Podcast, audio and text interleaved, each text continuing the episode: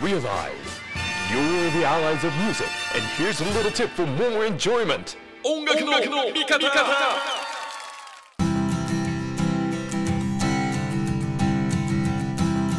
音楽の味方藤田匠です龍松山ボーカルピアノの龍です。久しぶりですよ。はい。二人の稼働です。はい。あでもあのなんであえてやっぱ二人がいいかというと前回この方ご登場いただいた時に二人でやりましたんで。はいこれはもうぜひ改めて聞いてみようと、はい、いうことで作品が出ましたのでこの方にお話を伺いたいと思います。自己紹介お願いします。あフラットオブサークル佐々木亮介です。よろしくどうぞ。よろしくお願いしよろしくますお願いします。なんか嬉しいんですけど俺これもしかしてこの二人仲悪いんじゃねって 思ったことがあって。なんで？なんで？なんで？言っていい？えもちろんあの去年のフラットが、あの代々木公園っていうところでフリーライブやってたんですけど、はい僕はお二人とも好きだし友達だと思ってるんで、まあ、き遊びに来てくれてね、はい。なんですけどバラバラに来てて。同じ会場に。確かにね。で先に龍君が来てくれたのね。楽屋に「ああ龍君ありがとう」っつって。でマネージャーさんも龍君の。もともとフォズトーンってバンドの、はい。そのマネージメントしてる人だったんでそね。のフォズトーンってバンドこのフラットオブサークルを昔から好きな人ってはすごく親和性のある名前なんで、うんうんピンとくると思うんですけど、っていう感じもあって これ龍君に関してこうスタッフぐるみでこう友達みたいな、はい音楽もちろん超かもですはいって感じで「あ龍君ありがとう」でちょっと出た姿に匠さん来て「あ匠さん!」っつったんつって「あ匠さん来てくれたの?」なんつって言ってたら「あもちろんフラットの題じゃない来ないわけないでしょ」みたいな「ありがとうございます」みたいなで言ってたんだけど「龍君会いました?」っつって「会ってないのね」つって。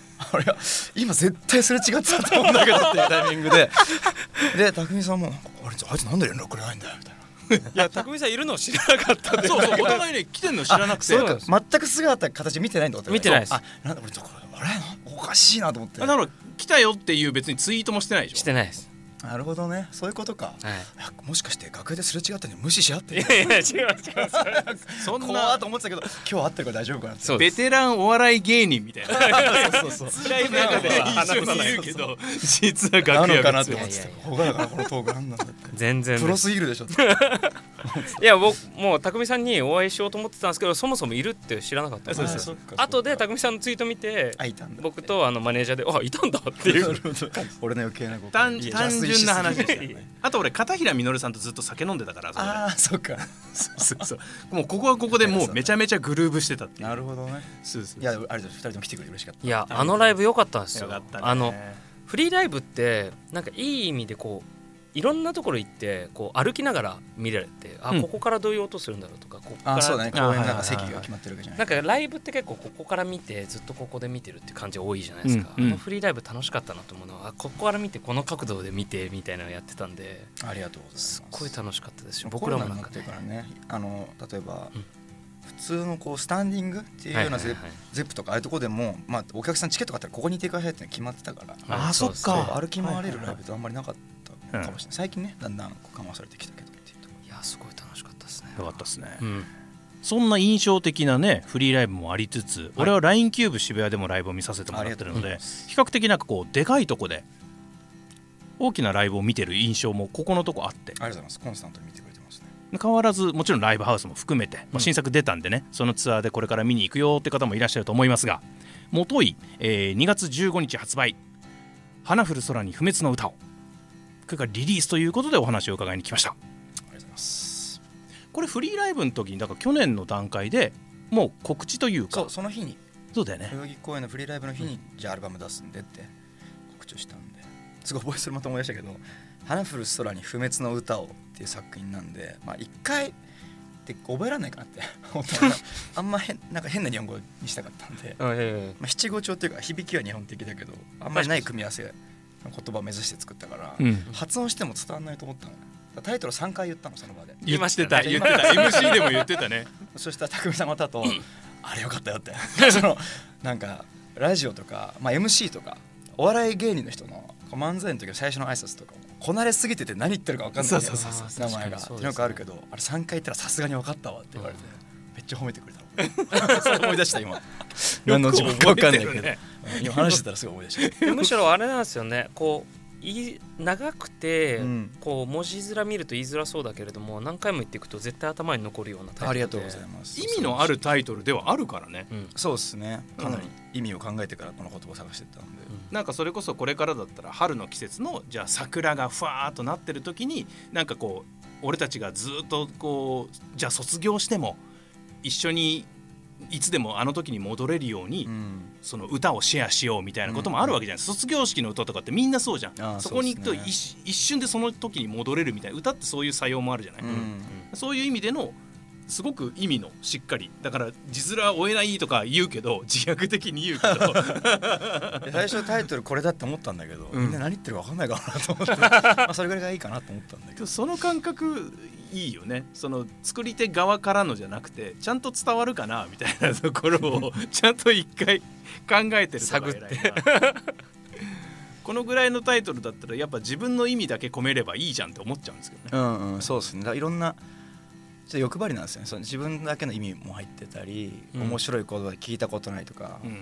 検索したらこれしか出てこない言葉がいいなとか、はいはいあと、まあ、響きもそうだしリズムと かそういうの全部全部の条件を満たす針の穴を通すような言葉を探すっていう努力を今回結構アルバムの歌詞全体でやったので、うんなんとなくやってないっていうかそういうアルバムなんですけど。言葉もそうだしなんかトピックとその表現もちょっと個性的なの多いっすね。あ本当ですか？もともと全部個性的ではあるんですけど。いや かなりステレオタイプな男だなと思ってますけどね。ロックンロールバンドで革ジャン着ちゃったなみたいな。そうですね。ソロやってるから余計にこのフラット・オブ・サークルのうん。なんか美学みたいなのあがー。ブレなさみたいなのが余計際そうかも。際立ってる1曲目でロックンロール言って始まりますから。そうだね。言っちゃったっていう。その次の歌詞がかっこつけたけど迷子っていう。前振りなのでそこは。確かに。はいそういう部分のなんかこう自分の生き様がこれですってかっこつけるところもそうなのにやっぱりそういう客観性というかうん。ちゃんと迷子である自分も見えてるみたいなところがこのフラット・オブ・サークルのもしくはフラット・オブ・サークルっていう看板を掲げた時の佐々木くんの持つ、うん。まあ、他のその初期衝動で突っ走ってその一人称で突き抜けることの気持ちよさもあるじゃない、うんロックンロールって。そうですね。そうですね。そうそう届くか分かってもらえるか？知らんけど 俺はもうこの暴走機関車でうん音をまき散らしていくんだっていうなんか急ぎ潔さもあるじゃない？うん。アラーキーみたいな。どこにも寄らない！みたいなだけどなんかそのうまこれこのうまさっていうのが褒め言葉に聞こえればいいなと思うんうんだけど、うんど。ちゃんとバランスが取れてるというか,、うん聞かれ方までちゃんとロックンロールに忍ばせてる感じがするのは、伊達にキャリアないよね。そうかもしれないですだからやっぱそれは多分じ逆になんていうのか考えすぎることとかうんバランス取ることとかを、なんていうのかな煩わしいなとか思える自分だったら多分やってないと思うんですけどそれやっちゃうのが俺だなみたいな開きだもあって、うん。なんかそのさっき言ったいろんな全ての条件を満たすところまで突き詰めようっていうのは今回結構やりきったんでこれまでだと結構どっかで逆にカッコつけてこんぐらいのラフさがいいだろうとか、うん。うん。ラフさを中途半端に扱ってたというかはいはいはいはい。とかね。あと考えすぎがもっと考えすぎてたりとかなんかこう、うん、みたいなのあったんで。でもなんか面白いものってカオスな状態に感じるけどよく見ていくとすごいバランスが取れてるから突き抜けて見えるみたいなうん。ことって結構あるかなって自分は思ってて。確かに。ていうかそういうことしか自分はできないかなってこの僕この歌詞全部読んでて結構俺の一人称って強いじゃないですか。そう今回はそれはすごい意識してる。ですごいそれが強いのになんかやっぱり弱い部分も見えてきてこの俺がすごく重要な一人称なんだなって思ってきてうん。このアルバム聴いてるとっていうか歌詞読んでるとそうなんですけどだその二面性どっちもあるからバランス取れてる感じがあって、まあそのラブソングだったりその本本気で生きているのはなんて自分を鼓舞してるような感じがあるじゃないですか、うん。他にメッセ他の人にメッセージを与えながら自分ももっと頑張れよみたいな感じがあって、うん。なんかこの俺のバランスって僕絶対俺って書けないですけどうん。なんかうこのバランス書いてみたいなって羨ましくなりましたね。いやでも逆にそれもそれは俺をだ俺を出さない俺本当は好きなんだけど。ちょっと俺だったらこんなの聞いてらんないっていうぐらいのことをしようと思ったのはありますね。ですかえー。これが嫌いな人いるだろうなって。うん。見てらんないかもって聞いてらんないかもっていうぐらいのところまで行こうっていうのは思ってたんですけど。俺を出すというか。佐々木亮介って言ってるもんね。そうですね歌詞で。それ今ウータンのキャップかぶってますけど、はい。多分自分がラップ好きだからかもしれないですね。その自分を描くっていうことでラップのカルチャーの、うん。うん。まあ、ベーシックじゃないですか。どういう羊でどういうこと考えてどうやって生きてるかって。それで好きなブランドもいっぱい言うとかね。例えはいば。俺もなんかそういうソロでやるときにはそういうカルチャーに影響を受けてもすごくでかいんですけどなんかもうバンドの鉄が入ってからのフラットの形すごい固まったと思うから、うん。なんかこうメンバーに気を使ってバンドっぽい歌を書こうとする必要もないなって。自分を全部出してぶつけるぐらいちょっとメンバーに失礼かなっていうのもあったし、うん。なんか今後本当に口先だけじゃなくて本当に死ぬまで音楽やろうって思ってるのかっていう時に今自分が書いてるのって別に頼まれて書いてないっていうかうん。こう、うん。この作品アニメのためにとか CM のためにとか誰かに頼まれて商品として書いてるわけじゃないんですよね。でもこれ売ってるわけじゃないですか。でうん。何売るのかってもう俺を売るしかないと思ったんですよね、俺が面白くていいいいものが作れて自分が売売れて売れるっていうかなんていうか伝わ自分が面白く伝わっていかないことを一生できるわけないな。ってかそこを覚醒するところまで持っていけないとこれ俺が物を売る意味あんのかって思ったんですよ。その T シャツとか CD とか本気で SDGs とか考えてたらもう物いらないわけじゃないですか。でも物を作って売ろうとしてるこの自分の矛盾をそのまま書こうと思ったんですよ。もう偽善者だし矛盾してるし答えはないと。でも曲音楽をやらないって選択肢だけはないっていうところで考えてたんでそういう自分を書こうかなって。ド直球のストレート。でもあのこれもロックっていう言い方ではないにせよ例えばバンドっうん。ていう風に広げてもいいけど自己実現のフェースって初期にあるじゃないですか。要するにやってて楽しい、うんうん。俺がやってて楽しい、うん。だから全然うつむいて歌ってても俺は自分の鳴らしたい音楽をバンドのメンバーと一緒にうん。自己実現しできてるみたいなうん。ファーストフェーズがあってでも届いてるって思った瞬間にまた開けてってみたいな、うん。でも開けてった先の究極が最後自分に戻ってきてもう自分を売るしかないっていうところに行くのってすごいな。なんでかっていうと書き方とか音楽性とかってどんどん自分の中に蓄積されていくじゃない？そうですね。すっごい悪い言い方するともう知識の小手先でもうんいい曲書けちゃうみたいなところに行く人もいるわけじゃない？そうですね。スキルが出てきますからねそうそうそうこそうそう。そうで逆にそっちの方が簡単っつったらおかしいけどその身を切らなくていい分、にうんうん。じゃあこんなテイストで BPM これでこんなタッチで、えーこんな主人公で書いてみようって言ったらその作家性だけで延命できるような、音楽もうん俺はそれはそれで創作としてはすげえありだいやもちろんと思ってるし、ん。うん。そういう人もいると思うしそこにすごいその特化してるうん。物語を描くのがすごいうまくてとにかく表現の妙が素晴らしいみたいな人もいる一方でやればやるほどもう自分をさらけ出し始めるってすげえ覚悟だなと思っちゃうわけよ。だって大変じゃん。嘘つけなくなっちゃうわけでしょ？いやそうそうそう。まあ、嘘ついてるわけじゃないんだよ、作家性がが嘘ついてるわけじゃないんだけど、うん。少し自分から離れてるところでちょっと気は楽じゃん。そうそうなんですよ。だからこの間リサちゃんに、うん LISA うん。のリサちゃんに曲を書いたんですね去年、うん。彼女のためにシャンプーソングで曲を書いたんですけどやっぱすっごいやりやすくて。ほらだから人のために書くって宿題が決まってるわけですよね条件がよりね、うん。でもその自分を出そうと思った時のじゃあその自分は何なのかってこととか考えた時の歌詞書くことのだから音楽やってんだってところもあるんですけどうん。言葉でないからって、でも歌詞を書いて歌う限りはなんていうかその部分について最も突き抜けたものにしないとだなってやっぱ思っちゃってで頑張っちゃったのこのアルバムって感じなんですけど でもすごいトップアーティストみたいな人たちがだんだんタイアップばっかりやっててあなんか新曲いるのかなとか言い出しちゃう人が結構わかるなと思って。自分を打ち出す必要もあんのかなって。11曲のアルバムでなんか10曲がね何かしらに使われてみたいな。そう全然もちろん。全然あり本当にそこそそこに作家性だとかその逆にピュアアートっぽいというか、うんなんかこうオーダーがあるから書けるものとかもまあ、どっかに自分のイズムをにじませてこそっていうそのなんかうんうん。程度はその人によりけりだから、そうですね。そうそれだからプロフェッショナリズムだけじゃなくてそうそうそう。そう作家性っていうかオリジナリティっていうのもあるからあの俺はなんか極端に2つ分けてうん。別物のようにちょっと話をわざと振ってみたんだけど、うん。うん。そこにはレイヤーがあるから、うん。そうですよね。そうそうそう。グラデーションみたいになってるべきその グラデーションがちょっとこう濃い方に。こういう方にあるよ 持っねていくしかない状況でもあるっていうのもあるし持ってった時に自分を自分で試すっていうのを今やんないといけないようになんか思っちゃったんですよね。いやすごいな。やっぱりその心ロックンロールですよね。ね僕もでもどっちサイドかっていうと僕も人間的にっちなんで。そうだよね。最近なって前まではあのできるだけ自分を傷つけないように誰かのストーリーですっていうふうに語ってたんですけど気づいたら自分にしか書いてなくて。いや素晴らしい。そう。な同じで俺もなんか いろんなストーリーを書いてるつもりだったりそう思っててもそうまあ照れ隠しもあったりとか、うん。いろいろありましたね。るんだけどうん別に俺もこれも一生こうなのか分かんないけどああまあ、今できるマックスいこうと思ったら、まあ、アルバムタイトルに「歌を」って入れちゃったんですけど自分の歌のアルバムを作ろうと思ったんですよ、うん。うんだから今回それを書き切るっていうことに徹したっていう作品ですね。確かに龍松山もそうだよね。最近はそうですね。残る言葉の明確な強みみたいなのがやっぱあ出てきてる。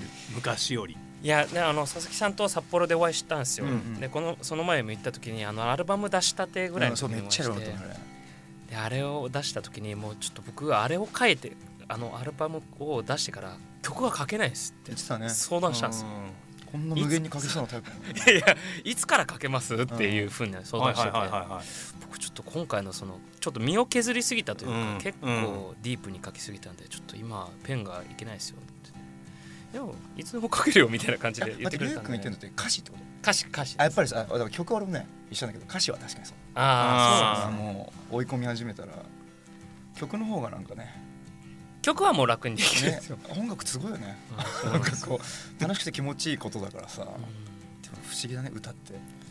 なんかやっぱり自分今のものを書いてるじゃないですか。ってなると今今が何を何もしてないと何も書けなくなっちゃって、ん。あれ？みたいな。そうか心が震えてないとなのかな。その震えをキャッチしていかなきゃいけないからっていうこともあるの？か触れようとしてる自分への鼓舞でもあったりするんで今からだみたいな。なるほどね。あ意外とそのなぎの状態を書くのも面白いかもしれないけどね。でもそのなぎがあの手もなぎなんで。なるほどなるほど。同時まあでも休みは必要そうなんですよね全然休んでなさそうな人が 休み必要だよ言うてますけど。そんな忙しいと思ってないけど。いや年間スケジュールのさバンドに関わってくることを丸つけ始めたらもうないでしょ。いや週3ぐらいじゃないですか。やってること。本当？いライブとか多くて。やだってこっからプロモーションがあってよ。ああまあね。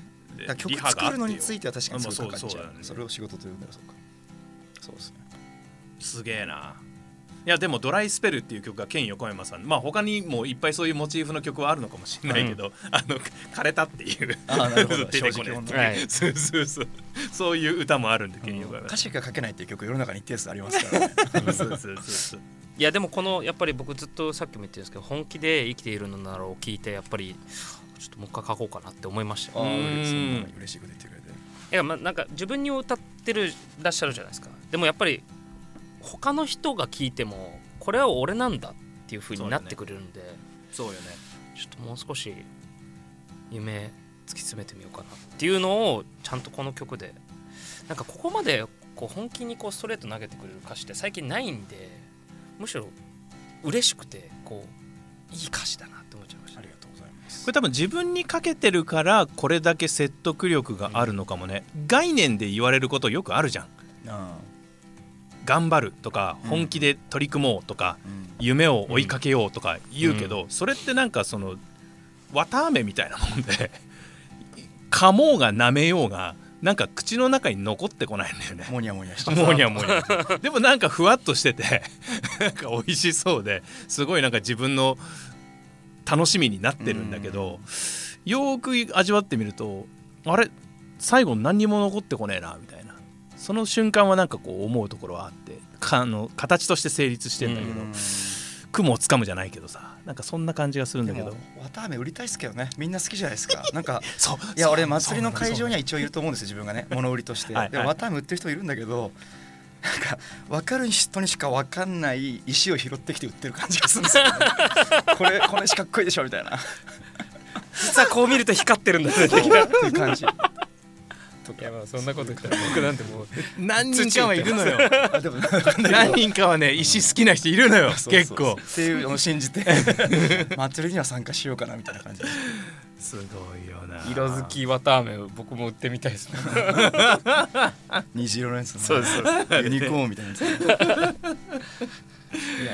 やそういう意味での説得力というか面白いな。ちょっと一つお聞きしたかったんですけど、はい。このアルバムやっぱりこう、はい。並びがすごい僕聞いてて本当ライブのセットリストうんみたいな感じで結構そこやっぱり意識したんですか？この並びそうっすなんか最初にその設計図的なものを書いちゃうんですよね。アルバム作ろうという時に。あそうなんですね。10曲で大体こういう地図でっていう。うんうんうん。うん1曲目はめっちゃ俺とか。うん。なんかそういう。感感じシナリオみたいな感じ。そう書くんで。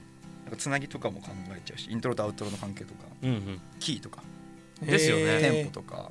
歌終わり歌始め。とかとか結構ありますスピード感のこととか、はいはいまあ、結構やっぱアルバムが好きなんで、ううん。んあのこう一曲一曲ももちろん大事なんですけどなんか流れっていうかそういうの考えちゃいますね。多分歌詞のモチーフだとか、うん。そのこうズル向けの自分を出すところプラスちょっとフィクションというか、うん。物語っぽい感じで紡がれていく曲だったりとか、そうですね。3曲目の「くたばれマイダーリン」とかはうん。一人称が逆転してるっていうか、うん。はいはいはい。その女性の方の書き方してたり、まあ女性って言っちゃってもあれかもしれないけど、まあ、パートナー側ってうんいうのかな、うん。うん相手が歌われる側っていうか、からのイカサマ市のバラードはまたちょっとねはい。角度のついたうん。そうですね、曲だし、うん、一応だからその微妙なところなんですけどそのリアリリアリティのある自分っうん、ていうのを考えてた時になんていうの一人いろんな自分がいるっていうことを、のバランスも結構考えちゃってて、はいはいはいはい。どれか母ちゃんと喋った時の自分とかライブの時の自分とかこの2人の前の時の自分とかいろんな自分がいるのをなるべく正直に書こうってうん。思っててなんかつい僕って言っちゃう時とかつい俺っていう時とか自分も俺どっちなのとか思うんだけどまあどっちもかっていうのがんあってその辺のこう割り切ってなさみたいなのがいいんだか悪いんだか分かんないけど割り切れてない悩んでバランス取りを考えちゃうのが俺なんだよなってとこをやろうとしてますね。なるほいろんな自分を打ち出そうと思ってなくているんだよなこのや,、んなくてもいいことやってる俺がみたいな。クロマニオンズのアルバム聞いた時にいかに余計なことして生きてんだ俺はと思っちゃうんですけど。そう。でもスピッツの余計なことはしすぎる方がいいって歌詞に感銘を受けてたので、どはいはい。俺はこれなんだと思ってやってるんですけど。っていう感じかな。よくわかります。ね いや諸先輩方のこう、ね、作品を聞いてるとはい同じ人でバリエーションを出す出す人もいるけど、うんうん。もうあの鉄頭鉄尾でやっぱ美学がね変わらない人もいるから、ね。本当にいろいろある中で。うん。なんか前作ともやっぱりそのフラット・オブ・サークルっていう作品性は変わってないのかもしれないけど、うんうん。このやっぱ4人で出してる音とか、勢いとかロックンロールバンドだっていうところでの、ふわっと外側から見ると、まあ、似てる部分も多いなと、うんうんなんでかっていうとバンド変わってないし。そうですね。バンドサウンドではめちゃくちゃあるので、しかもバンドメンバー変わってないしね。そうなんですよ。ここへ来てねフェーズね。やっと変わらずに取りましたね。しかも哲くんがどんどんどんどんフラット・オブ・サークルになり、うん。なんかそれをなんか超えてってる感じがすごい最近やっぱするから、そうステージとかもね。いいんで鉄はね。そうそうそうそうそう。確かに。どんどんバンドになってる。しかもフラット・オブ・サークルの哲くんにどんどんなってるで特にリードでそのギターで前に出てくるタイミングではもうその、ルーティンでやってるっていうよりももうあのフラット・オブ・サークルですって言いながらこう前にバーン出てる感じもするし、うん。その色気がなんか今までね初期の頃から見てるからこれはなんかちゃんと覚醒してんなって感じねもするしかっこいいっすよ。でまたあのー2月15日リリースなので、はい。そこからのツアーがあります。そうですね。それもまたまあフラットサークルらしい。ちょっとねもう少し減らしてもいいんじゃない？か30本ありますね。やりますよね。まあそう 2days のところ結構多いんで。いやとはいえ。いやいやとはいえですよ。歌ってる数は同じですよ 箇所の話じゃなくてね。本数の話ですから。そうですね。でもこの ZEP 新宿っていうのが今度ねできるんで。いやそうなのよ。これさっき歌舞伎町にも話してたんですけど絶対行きたいですこれ。あ本当？来てほしい。ほやほやじゃないですか多分4月かな4月なんで。っていう、うん、どんな店かも誰も知らないっていうのも。そうよね。直結らしいですよね駅。えマジ？え本当？じゃなかったでしょ？あそこまで伸びんの？あじゃああれか。地地下街だ地下から行けちゃう。はいはい西武新宿の方から行けかもしれないです。プリンスホテルはいはいはいはいはい。こういうのもあってやっぱりミュージシャン結構注目なな場所じゃないですか、ね、俺絶対余計なおせだけど絶対ゼップ歌舞伎町の方がかっこいいと思ってたんだけど。間違いない。新宿かまあでも外国の人とかねそうですね。新宿の馴染みあるから。だからそうかそうかそう。かいやーもう全部あの去年多分あの僕2022年で一番お会いした偶然お会いしてる。すごいよね俺。遭遇率ナンバーワン。そう。名古屋の僕向かってる最中にあれ何時のあの新幹線だっけって見てたらあのあれ佐々木さん横に掲示板見て同じ同じ掲示板見てた。びっくりしました。と僕札幌行ってていやさすがに佐々木さんいないだろうって見てたら「そうそう。今弾き日は語り？みたいな。すごいよね。だからいろんな街であったり、はい。でもなんか性格あるなと思ったんですけど結構新幹線とかもギリギリで行っちゃうんですよね。はいはいはいだからあ乗れるかって思って。なんか龍君とか同じタイミングで駅に着いてるからって言うんですけど俺より30分ぐらい後の新幹線ちゃんとちゃんとしてると俺先輩ずらして「龍君コーヒーおごるよ」とか言って「スタバ行こうよ」とか言って習ってたら「佐々木さん大丈夫なんですか?」みたいな感じでで結局時間ないからなんかいい感じのこうカスタムしたやつじゃなくて普通のブラックコーヒーおごるはめになっちゃってそうすぐ出てくるから「ごめんこれで」っつって。そうめちゃくちゃあちゃんとしてるな。龍 君しかも一人の弾き語りツアーでマネージャーとかもなしで一人で食べに行くっていう時に出会ったんで、ね、ちゃんと。なんか俺かっこいいなとなんかこう全身黒で楽器だけちょっと持っててなんていうの修行者のような佇まいっていうか。孤独な旅路をこいつは行くんだなみたいな感じで。いやでもどこから見ても佐々木さんがこうはいはい。電光掲示板立ったら誰でもびっくりしますよあれは そんな仁王立ちしてた俺。いやもう仁王立ちされてたんで。びっくりしました。いやでもよくいやこのツアーすごいなって思いましたね本当に。ツアーね遊び来て日ほしい。本全国ですもんね。ねアルバムリリース直後ですがもちろんアルバムの曲を、ね。うん、全部やっちゃおうかなって感じで。もうそう決めてるんだ。ちょっとまあとか言って嘘ついてる可能性も。そうわかんないけど。今のタイミングでは一応気持ち的に一応気持ち的には。10曲しかないんでまあ。そうだね。全然できやるなできますね。そうっすねそれこそライブでフラットオブサークルではい。曲を作る時にはもうニアリーイコールそのイメージはできて作ってるんですか？そうっすね。でもなんか最近曲によって4曲目の「イカサマシのバラード」っていう曲があってこれとかはもうホーンとかそっか。キャッシュマシンのガチャンって音とか、はいはいはクラップの音とかも八百屋でうん。808で入れてたりしててかなりプロダクション的にいろんな音入ってるんですね、うん。でもまあライブやるときは引き算してもいいかみたいな思ってたりするので結構ギャップあるっちゃあるかもしれないんですけど、うん。最近前まではなんか音源とライブなるべく一緒にしようと思ってたんですけどうんだんだん自分の中でそのソロのトラックメイキングするっていうこと、まあ僕はソロやるときはそういうのをやるんですけどあのそれとだんだん混ざってきちゃってるところがあってそうですね。ちょっと変な音源になってるイカサマシのバラードとか花降る空に秘密の歌ピアノがすごい入ってたりとか、うん。そういうのがなしで多分やると思うんですけど、まあ、それは面白いかなみたいなふうにうん思ってやろうと思ってますね。ですね。またあの初期の頃からずっとあるあの柔らかなタッチの曲調とかもはい、やっぱ入ってるよなと思ってそれこそ、あのカメラソングとか。あそうですね。あんまり頑張って歌ってないやつ。さあさあさあさあさあさあさあさあさあさあさあさあシャウトしない感じな。そうですね。これやっぱ必ず入ってるのがあのちょっとしたファンの楽しみだったりするかもね、あそうですね。なんか自分もそういうの作るのが好きなんですよね。ちょっとした曲っていうのが、うん。商品みたいなやつが、はい。なんかあの小説家でいうとその長編ばっかりじゃなくてたまに出す短編が面白いみたいなのにすごい魅力を感じるので。なんか小学生の時にあのそのロンドンの小学校行ってたっていう話うんを前にしたかもしれないですけど、ユニゾンの斉藤さんが先輩でみたいなそううんでそのロンドンの小学校のスクールバスの時間結構長いんで学校の図書館でこう文庫本をこう、まあ、メジャーなやつ置いてあるんで借りて読んでみるんですけど、うん。そのだからシェイクスピアとかこう並んでるのを、まあ、背拍子いい感じだからそれ読んでみようと思ってで悲劇がいっぱいあるじゃないですか。うん。有名なね。それって結構長いんですけどあんまり有名じゃないやつ。だと短いこう喜劇が結構いっぱいあってはいジャジャマはいはい。ウンスそういうのがね。そういうのが好きでなんかこうちょっとライトにこう感じる。書いてる方もなんか楽しそうに感じる力抜けててみたいなはいはいはい。とか結構好きなんで自分で作品作る時もそれやるのがやっちゃうし好きっていう話。すごくわかる。太宰さんもそうだっけ？あれなん短いの多いですよね。そうそう。そうそうそうそうやっぱあれってなんかそうなんかあアルバム作る時とかにもうこの一曲に全宇宙込めなきゃってつい思い込んじゃうんですけど、はいはい。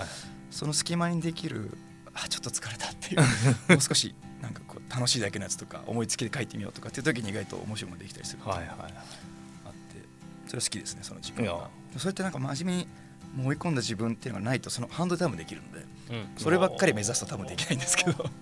緊張と弛緩というかね。みたいな。ギュッてなったのをまたこう緩めた時にうん。感じられる感覚みたいな。そうそうでむしろ僕はそういう時に推し曲できちゃうんでなんかあれなんですよ。だからちょっと僕的には なるほどね。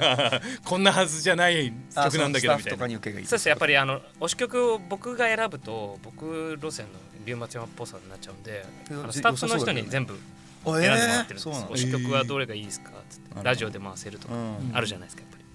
その時に大体選ばれるのがそのなんかペロッペロって書いた曲だったり、いや意外にあるあるなんじゃない？なんか考えれば考えるほどなんかねっていうのもありますからね。面白い。うん。いやでも本当にカメラソングとかめちゃくちゃ良かったです。ありがとうございます。佐々木さんの声声声がいいんですよ。ね僕ライブでも見いさせてやむしろいただいた時もそう龍君的な声に憧れて頑張ってやろうとして またこの話ありまますたね。この話まあ頑張ってせいぜいこれって書 いてあったのでいや。一生懸命やってるんですけど。憧れの声ですから。1曲目からうわー。そうよね。これこれいやいいですよ。そしてあのアートワークがまた秀逸です、奈良さんですね。これはさん。に宝物なんですね。いやすごいですよ。はい。だってジャケットがアートなんだもん言ってみれば。そうっすね。奈良さんが書けば。これをえお願いしてって感じなんですか？もともとなんていうの？付き合いがあってってことなんですか？そうです。もう付き合いって言ったら例えばしょっちゅう会ってるとかじゃないんですけど、うんうんうんそのホホワイトハルコンってギターを使ってて、はい。それを初めて弾くっていうライブがザ・ルースターズの大江信也さんという人の、うんまあ、偉大なロックンローラーなんですけえど、の55歳のバースデーギグっていうのがですね新宿であった時があって10年以上前に。その時にセッションのゲストとして呼んで呼んでまあ混ぜてもらって俺も演奏したんですけど奈良さんがやっぱルースターズ大好きだからうん。大江さんとも仲いいのかな？だから相葉さんいたんですよね、うん。新宿ロフトにで俺もうティーンエイジャーの時から好きだったので奈良さんのことが。映画。奈良さんだってなっちゃって。で若気の至りと酔った勢いでホワイトバルコンにこう絵を描いてくださいって。めっちゃすっごい気前よく描いて。えー。くれてそれで横にいるあのモーサム・トーンベンダーのモーさんとかにこう「お前絶対オークション出すのよ」みたいな。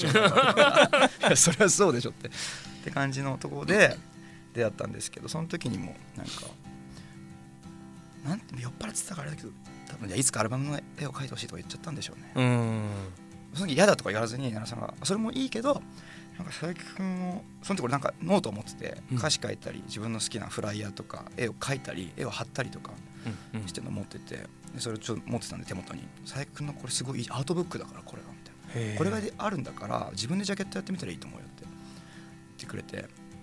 でそこからだからソロのやつとかケバブして別のバンドとか、フラットのやつでも、まあ、書いたり撮ったり、お願いする時もこういうふうにしたいとかいうのを決めて頼むとかにしてするにして自分でアートワークを作るようになっていって。うん。って感じで逆に奈良さんにお願いするがだんだんなくなってきちゃってたんですけど。はいはいはいはいはい。奈良さんに自分でやってみたらって言われたから、うん。でもフェスとか荒ばきとかライジングでよくばったり会うんですよね、うん。一緒にド発展見たりとか、はいはい。そういう感じで,、うんうんでそのために新しい CD これ自分で絵描いてみましたみたいな奈良さんが言ってくれたからみたいなって感じであそうなのみたいに言ってくれたりとか。っていう感じで交流が続いてて、まあ、たまに会うという感じ。でで今回アルバムを出そうっていう時に、うんまあ、その俺を打ち出すっていう俺の歌を書き切るっていう覚悟で書いた作品だったんで逆にその新しいやり方なアートワークもなんかないかの時にあ10年以上経ったから今ならいいんじゃないかって思ってオファーしたら快く OK してくれてあらま。でも本当に根詰めて歌を取るまで完成じゃないっていうかできた歌を取るんじゃなくてボーカルレコーディングギリギリまで歌詞悩んでその日まで一番いいものにするに悩んで取ったものが完成っていう感じだったんで、うん。こう結構しんどかったですね。終わる本当に終わるまで。あのメンバーとかスタッフにもすごい迷惑かけて甘えたしギリギリまでやらしてっていうので、うんだからしちょっといろんな意味でしんどかったけど12月に20 20日目撮り終わって24日のクリスマスイブの朝にうん。絵が7枚送られてきてそれが奈良さんが書いて書き下ろしてくれてで,、ーうん。でこの中から好きなの使っていいよって言ってくれて。っていう。でそれが、まあ、ジャケットになってるやつなんで、ぜひ見てほしいんですけど、皆さん、はい中もそうこれ全部書いてくれて、もう贅沢すぎるよねって。奈良さんのあれですよみたいな。本当に。そうですね、奈良さん全開のうん。50メーター先から見てもあ奈良さんだって分かります。そうだね。結構やっぱこんだけこう記 名性が高いものをやっぱ生み出してると本当にすごいなと思うし、うん。すごいこう複雑なこう奈良さん自身の歴史とか奈良さんが見てる世界とかの複雑さをこんだけ研ぎ澄ませてシンプルな絵にしてっていうのってやっぱ改めてすごいことだなと思って。自分もなるべくこういろんな複雑な事情があってもシンプルなロックンロールまで持っていくっていうのをうん。思って書いたのですごいいいタイミングで確かにな。アートワークを提供してもらえたなと思ってますまさしくってことだね。そこは共通して。でまたあのアートワークのメンターみたいになってる話がすげえ面白かった。そのねお願いしますよって言った時にうその感性を見抜かれてるっていうのがまた素晴らしいじゃない。でそこから学びました。いびつでもプロブってうまくやるんじゃなくてうん。変なもの作った方が全然面白いっていううん。プロじゃないんだからっていう。歌をさっきの武部さんの話と一緒で最初に作った時って頼まれてないから自分を打ち出すしかないじゃないですか、うん。初期衝動的な時って、うんうんそれやっぱ大事なんでそのもうあるプロっぽい型にはめていくんじゃなくてうんうんうん。いびつでも変でもその人が出てるはい。方が見ちゃうっていうかその変な石でも欲しい人が絶対いるっていう感じでなんかもうある数あるビー玉に合わせてビー玉磨いていくと紛れちゃいそうだから、変な石打った方がいいんじゃないって言ってくれたのかなって勝手に解釈してるんですけど全然そんな意味じゃなかったもう綺麗なビー玉を作れって言ってたかもしれないけど多分俺には自分の石を持ってるでしょって聞こえたんですよ。ね、うんうん。いやまさしくそうだと思うよ。10年やってきたということですね。でやっとお願いできたっていうのは。はいはそう話が矛盾してるかもしれないけど。いいや今だからこそだったっていう感じですね。いやだから頼もうと思えばねお願いしますってのはねなんか仕事としてできないわけではない。断られるかね受けてくれるかはまた別として。うん。だけどなんかその感性を先に見抜いたのがやっぱその会話すげえいいなと思ってて、うん。てか奈良さんってこういう感じで人に接してんだなと思ってそれも感動して、はいはいはなんかこの間 NHK っていうのが NHK って言っていいい？もちろん。いいんじゃない？何そんなにもこれ何にも縛られてません。ドキュメンタリーで佐藤健さんと喋るっていううん。のがやってて佐藤さんがその奈良さんのことが大好きでってやつで、奈良さんその北海道の洞爺湖にアトリエを構えて絵を描いてるんですけどその地元の子供たちと一緒に絵を描くってなっててうん。それまあ教えるって感じじゃないかもしれない一緒に作るって感じかもしれないけど、まあ、教えてるってニュアンスも多分入ってはいると思う、うん。うん。って感じで絵を作ってる様子をドキュメンタリーで流してたんですけど俺に喋ったのと全く多分同じだったんだろうなと。その子供たちにもその好きな感じで自分で描いてみて、うん。奈良さんが思うことがあればちょっと筆を足したりとかする感じで完成させていくみたいにやってたんだけど奈良さんってこういう人なんだなと思ってなんかはいはい。その人を受け入れてもう自分が思うアプローチをちゃんと相手のことも考えながらこう何かを手渡していくみたいなうん。うん。うん人なんだなって思ったりして、まあ、それ絵にも多分そう現れてると思うはいはい。しうんそれ見て目の前で見てる奈良さんと画面上で見てるスターの奈良さんとあ一緒の人だなと思えてえー。嬉しかったっていう話なんですけど。めっちゃいいアートワークになってますよ。いや本当に。見てくださいぜひ。T シャツとかも死ぬほど可愛いんでマジで。うん。あのマーチが。はいはいはいはい。ツアーマーチがあ最高なんですそれこれをイメージしたツアーマーチャンダイズになるわけだ。そうなんですよ。ていうかドーンって。あ最高ですね。もうマジで美術館で売ってるやつ。ミはいはいはい。ュージアムショップのやつじゃんって感じなんで。い いですね。でももちろんライブ楽しんでいただいて、そうですね。うん、一生懸命やりますねそう。はい。T シャツなどをゲットしていただければ。いやいい。本当っすよ。いやでもこのね2人のそのアーティストというかその曲を作る詩をしたためる人ならではの話がすげえ面白かった。いや今日あのお話しされてて思ったんですけど僕本当に多分すごい近いラインであの全く別ジャンルなんですけれども、ねのなんか場所にいるような近いラインで書いてるんような気がします、うん。いやわかる。わかるっていうか出してるかもしれない。いやいやいや。俺もそう感じてる。うん。結構。いやなんかもう今回のアルバム聴いててこれそこれこれっていうところも、うん。僕偉そうですけれどもすごい。あこういうのを書きたいっていうのもいっぱいありましたし。多分僕がやったら書けないですよでも。でそのうん。羨ましさもあった上で、うんうんあちょっと見習うべきものがいっぱいあるなと思って。リュウ君のそれが俺も別にジャンルで分けたいってわけじゃないんだけれども、なんか俺とこういう付き合ってくれたり今度なんかあの小高さんとオランクレットの弾き語りするとか。そえそこと？みたいな。小高さんももちろん好きなんですけどなんかそういう意外な絡みも作ってまあ確かにねランクヘッドと竜松山は知ってる人は知ってるのかもしれないけど普通にこうね外に並べたら、なんか仲良く交わってる感じはそ音的に外側外見的にあんまないの。ないですね、うん。ガレージのあのそうだ俺ら知ってるからうん。そこはもうつながってるよねって感じだけど。なんか海外のクールなインディーミュージックの遺伝子がすごいいっうん。ぱい入ってるっていうのとランクヘッドとかフラットと全くこうって感じじゃないです。かまあ好きだと思うけど小高さんも、だからそういうリュウ君の態度が俺も好きだし俺もそうありたいなっていうので多分そういう通じ合ってんじゃないかなって、僕意外とロックンロール大好きですし精神は。多分一番ロックンロール精神はですよ 書いてるもの違いますけど精神ロックンロール僕もヒップホップ大好きなんですよ。ラップ大好きで、僕もラップめちゃくちゃ研究したりしてるんでいや今日なんか聞けて本当によかったなと思って いろいろ。